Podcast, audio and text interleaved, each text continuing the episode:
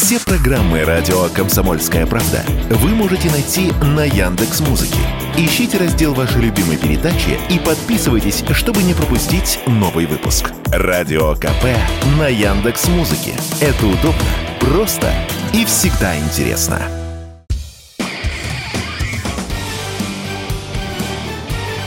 Говорит полковник. Нет вопроса, на который не знает ответа Виктор Баранец.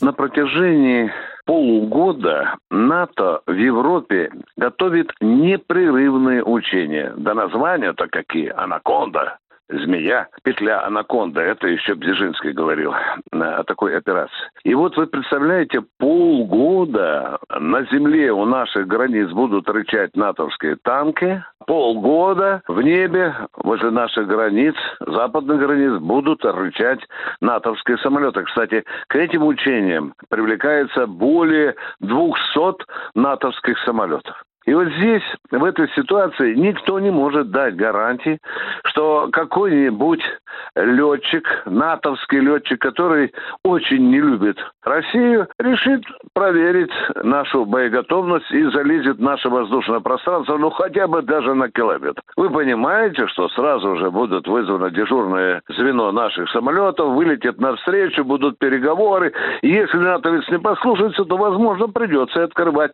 предупредительный огонь потом огонь на поражение. И чем ближе НАТО прижимается к нашим границам, тем сильнее нарастает угроза со стороны НАТО. Ну, добавим, конечно, сюда и Финляндию. Вот Финляндия, которая сейчас забралась в НАТО, у нас теперь появился сосед по ту сторону, скажем, пограничного забора, ранее миролюбивый, хорошо торговавший с нами, ездивший к нам за бензином, и мы к нему ездили за сигаретами, на рыбалку.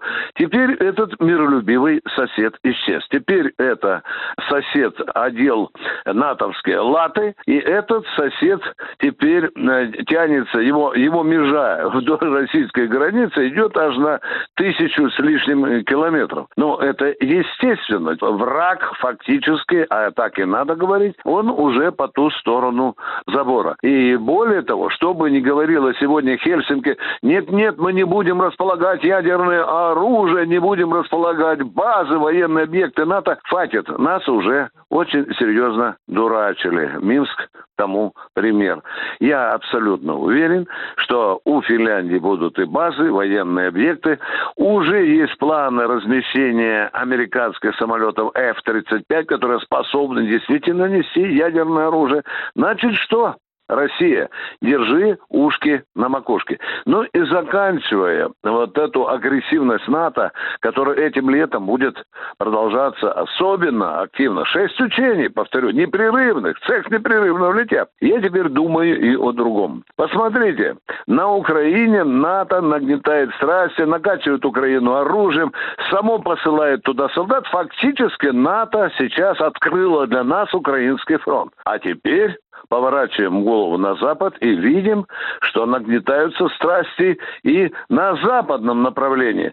Следовательно, можно сделать стратегический вывод, что нашу боевую готовность, нашу боевую машину, нашу армию хотят как бы разорвать на два направления. То есть, теперь говоря генштабовским языком, мы должны быть готовы воевать сразу на двух направлениях. Это сложно, но возможно. Ну и что же, если НАТО постоянно пугало на протяжении многих десятилетий мир российской, советской, потом российской угрозы, то сейчас мы видим, что нам впору говорить о том, что над нами нависает все плотнее натовская угроза на Западе. Виктор Баранец, Радио «Комсомольская правда», Москва.